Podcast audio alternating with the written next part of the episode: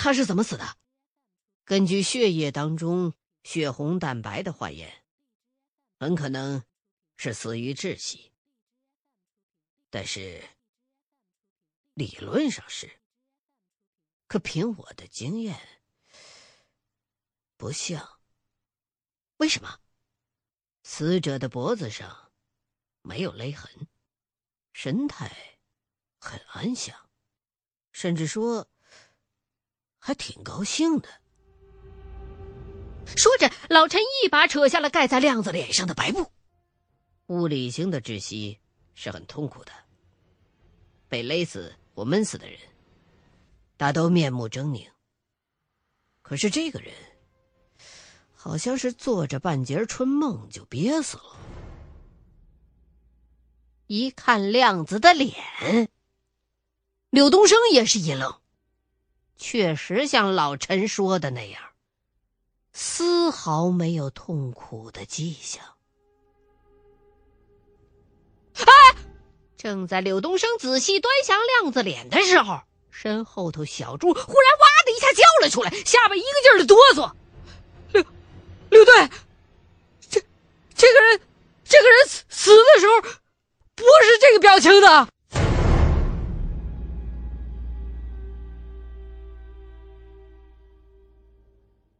小猪的脸儿都绿了，两只眼睛瞪得直冒血丝，胡说八道，别他娘的疑神疑鬼的。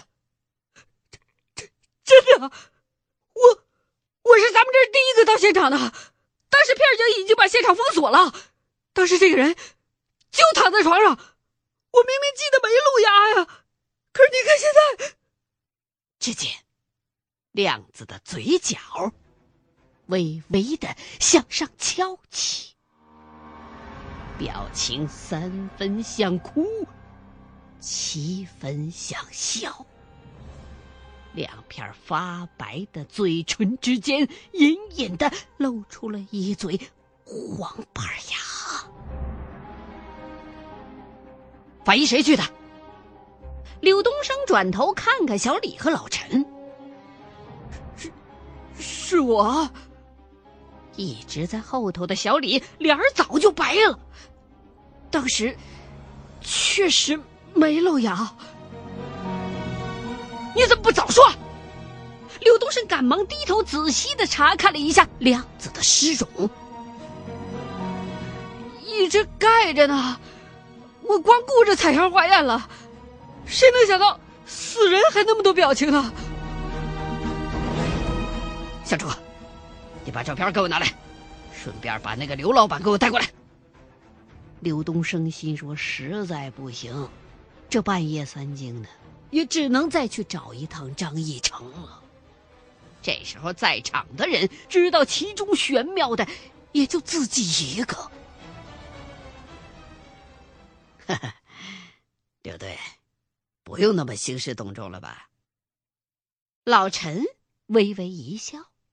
依照我的经验，随着死者死亡时间的增加，加上环境温度和湿度的变化，尸体的皮肤细胞会发生萎缩、脱水或者变质等现象。有时候，很容易给人造成表情变化的错觉。大家。没必要疑神疑鬼的自己吓唬自己嘛，这种情况我见得多了。听老陈这么一说，小猪就停住了脚步，看了看柳东升：“快去啊，还愣着干嘛？”柳东升这么一吼，小猪乖乖的出去了。柳大队长一看柳东升没搭理这茬，老陈也是一阵的不自然。你怎么也疑神疑鬼的？正在这个时候，旁边的一个仪器滴滴滴的响了起来，打印机开始咔嚓咔嚓的打起了字儿。正在一旁出汗的小李这时候反应过来了，连忙跑到打印机旁边，用手捋起长条状的数据单子一看，声音也颤了：“师傅，死亡时间判断有误。”嗯，老陈不以为然，因为法医仅依靠死者的体表特征来主观判断死亡时间，肯定那是不客观的。化验结果才是王道。可是，当老陈接过这化验结果一看，汗也下来了。怎么回事？误差有多少？柳东升也赶忙问。肯定是设备故障，这是根本不可能的。老陈来到仪器跟前，按了几个电钮。怪了，正常啊。小李啊，你再取一次样，再试一次，肯定是你刚才操作失误了。老陈，到底误差了多少？即便是错误的结果，我要知道。柳东升走到老陈跟前一把拽住了准备继续去取样的小李。这，哎呀，你这个人呢？老陈有点不高兴了。毕竟在局里头的资格，他比柳东升要老，还从来没有人质疑过自己的结论呢。对死者血液的化验结果，死亡时间是十二小时左右。但是，对胃内残留物的化验结果显示，死者的死亡时间在五天到七天之间。满意了。这时候，小朱把刘长友从外边带进来了。这刘长友就跟不乐意去托儿所那小孩一样，死活不想进解剖室，纯粹是被小朱给硬拽进来的。刘老板，你看看这个亮子的表情，跟你刚发现他的时候一样不一样？刘东升一把就把刘长友拽到了亮子的尸体旁边。这时候，亮子的肚子已经被法医给豁开了，肠子、下水都露天摆着，吓得刘长友脸儿都白了，紧闭着双眼直打哆嗦。警察同志。求求你饶了我吧！我我当时真没看清楚啊，我吓得魂儿都飞了，我哪还有心思看看他什么表情啊？看，刘东升瞪大了眼珠子，一声大吼，吓得刘长友立马把眼睛睁开了，下意识的看了看亮子的尸体，呜，一口差点吐出来，咳嗽着倒退了好几步。不一样，真的，真的不一样。你不是说没有看清吗？小猪从后头一把拉住了刘长友的肩膀头子，吓得刘长友差点又尿出来。啊，是没看清啊，但是也看清了一点啊。他他死的时候，死的时候睁着眼睛啊，要不我也不至于掉裤子啊。这这这这这这眼珠子怎么闭上了啊？啊！哎呦，我的妈呀！睁着眼，柳东升看了一眼小李和老陈。啊，不不，不是我弄的，我看到的时候已经是这样了。小李连忙摆手，绝对不是我，我没事摸他干嘛呀？我。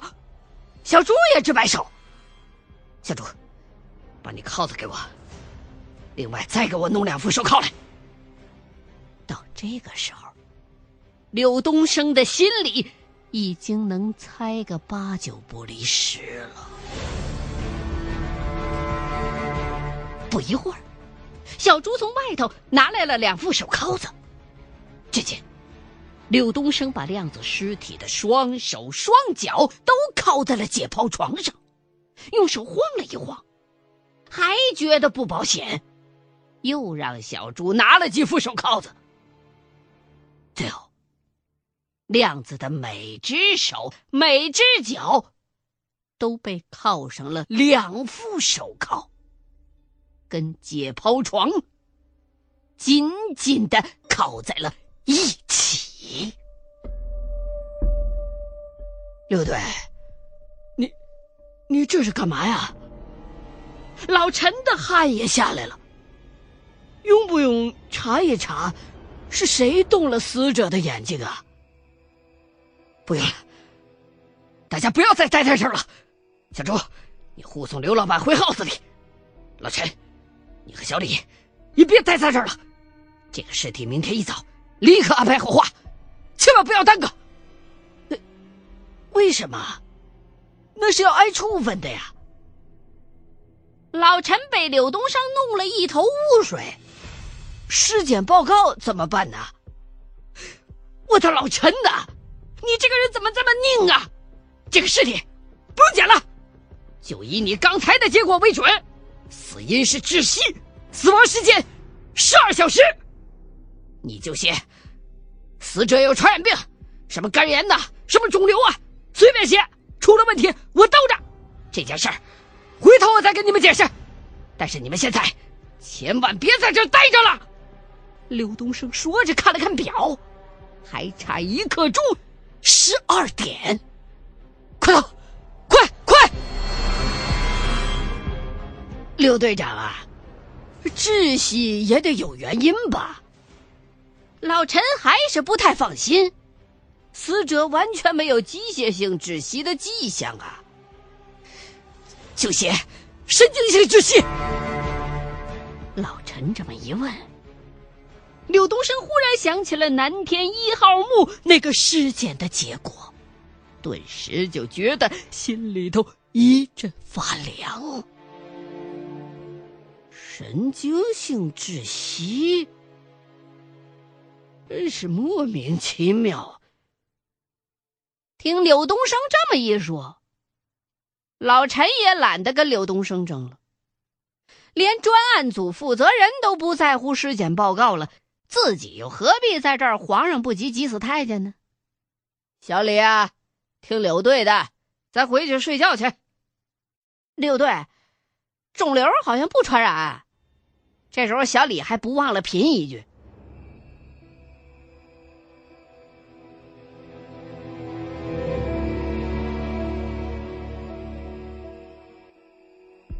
把所有的人全都打发走了之后，上了车。”柳东升亮起警灯，风驰电掣，直奔张义成家。心说这次想不打扰这小子，可能都不行了。一幕幕的莫名其妙和蛛丝马迹，让柳东升心里萌生了一种可怕的猜测。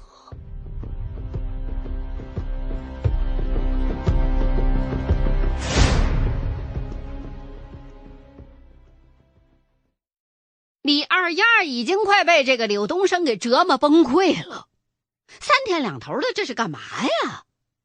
柳叔叔，这么晚了，什么事儿啊？张义成实际上刚刚正偷偷的在屋子里头玩游戏呢。柳东升这一敲门，吓得赶紧把电源给拔了，心里头一个劲儿的骂，可是脸上还得装成睡眼朦胧的样子。以成，你看看这个。柳东升掏出瓦片和八卦纹龙首同鱼的照片，用最概括的话把事情的原委说了一遍，包括刚才那个量子死亡时间检测误差的事儿。事情都到了这等地步，已经没有必要再保密了。柳叔叔，你怎么不早说？张以成把张国忠的放大镜找出来了。自己看着瓦片内部的八卦图案，由于是近距离的观察，所以图案的内部细节看得很清楚。这根本就不是什么八卦文，那是什么？这是一种阵法。听你的叙述，好像是一种能够起到防腐和镇尸效果的阵法。张义成放下瓦片用铅笔在一张纸上画了个房子的草图。柳叔叔，你看，这房子的尖顶瓦片的面是斜着向下的，正对着床头。如果按你说的，南天一号墓的那个尿盆是关头关尾都有的话，那么对面的房顶上应该还有一片这样的瓦。而且，如果法医检验那个死尸胃里的东西得出的结论是五到七天的话，我倒相信。是七天，为什么？柳叔叔，难道你没有听说过头七吗？第七天是还魂夜啊！啊，难道刘东升已经不大敢往下想了？如果，一成，我只是说如果啊，如果那东西真的会活过来，是不是很厉害呀？柳东升把自己用手铐子铐住了亮子尸体手脚的事儿，也说出来了。是不是能活过来也不一定。如果没在聚阴气的地方入土埋过，是活不过来的。但是，如果他活过来的话，那手铐子什么用都没有。还有一件怪事儿，我忘了问法医了。柳东升拍了拍脑门儿。那个刘老板家，总是隐隐的有一股臭味儿。尸体抬走之后，味儿散了不少。但是还有，我们怀疑是尸体散发出来的臭味儿。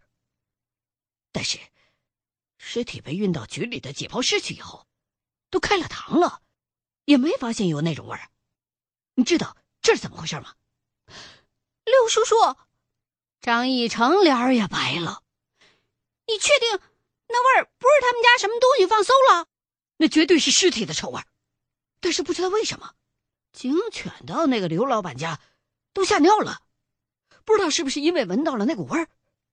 理论上讲，警犬应该是受过闻尸臭训练的呀。狗都尿了，那就不是尸臭。张义成张大了嘴，手一哆嗦，铅笔吧嗒一声掉在地上了。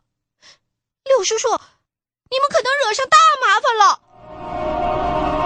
什什么大麻烦？听张义成这么一说，柳东升脑门子上也是一层汗出来了。那根本就不是什么尸臭，而是死尸体内聚集的阴气的味道。尸体如果能发出这种味儿的话，那只能证明一件事儿，就是死尸曾经入土埋过，而且。就是埋在聚阴之外，不是尸臭，阴气是什么气？柳东升多少也是二十几年的老刑警了，尸臭闻过也不是一回两回，难道真的是自己闻错了？我大爷常说“至阴则无缺”，意思就是人埋在巨阴的地方就不会腐烂。柳叔叔，我也上过生物课。什么原生动物门、腔肠动物门什么的都学了。按照我的理解，导致人体腐烂的细菌也应该是属阳的，因为细菌毕竟也是活物，只要是活物就有阳气。如果人的尸体被埋在巨阴的地方，阴气源源不断的涌入的话，在那种至阴的环境下，细菌都不能存活，防腐的效果简直比真空还好。按照我的理解。这就是至阴则无缺的说法的科学解释，但是如果把尸首从至阴的地方忽然挖出来，或者是让他接触阳气，那最直接的后果就是导致他复活，也就是起尸。你闻到的那股味儿，很可能就是死者在居阴位埋葬的时候，体内聚集了大量的阴气，在忽然离开聚阴位置之后，阴气释放出来的味道。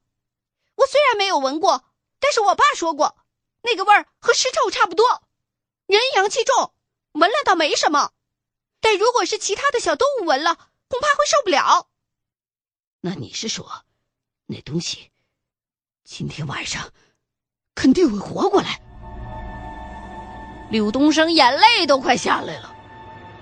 小猪还在那值班呢，加上号里几十号蹲局子的，万一那东西要是真像张义成说的那么要命，那岂不是要出大乱子？不行，我得回去，我得请求支援。刘东升擦了一把汗，就要出门，被张义成一把给拽住了。刘叔叔，你要回哪儿去？局里啊，连夜安排火化。我就不信那东西比冲锋枪还厉害。刘东升把瓦片和照片装进手包，就要动身。刘叔叔，张义成死死的拉住了柳东升的手。千万别回去！那东西，我爸爸都出头。一成，你听着，我不信那东西。今天我无论如何得回去。你朱叔叔还在那值班呢，万一出点什么麻烦，我没办法跟他家人交代啊。其实，柳东升这句话本身就是自相矛盾。你既然不信，还怕出什么麻烦呢？就在这个时候，两个人忽然听见张义成的床底下有一阵乱响，听动静就像是一张报纸在被人来回的团招着。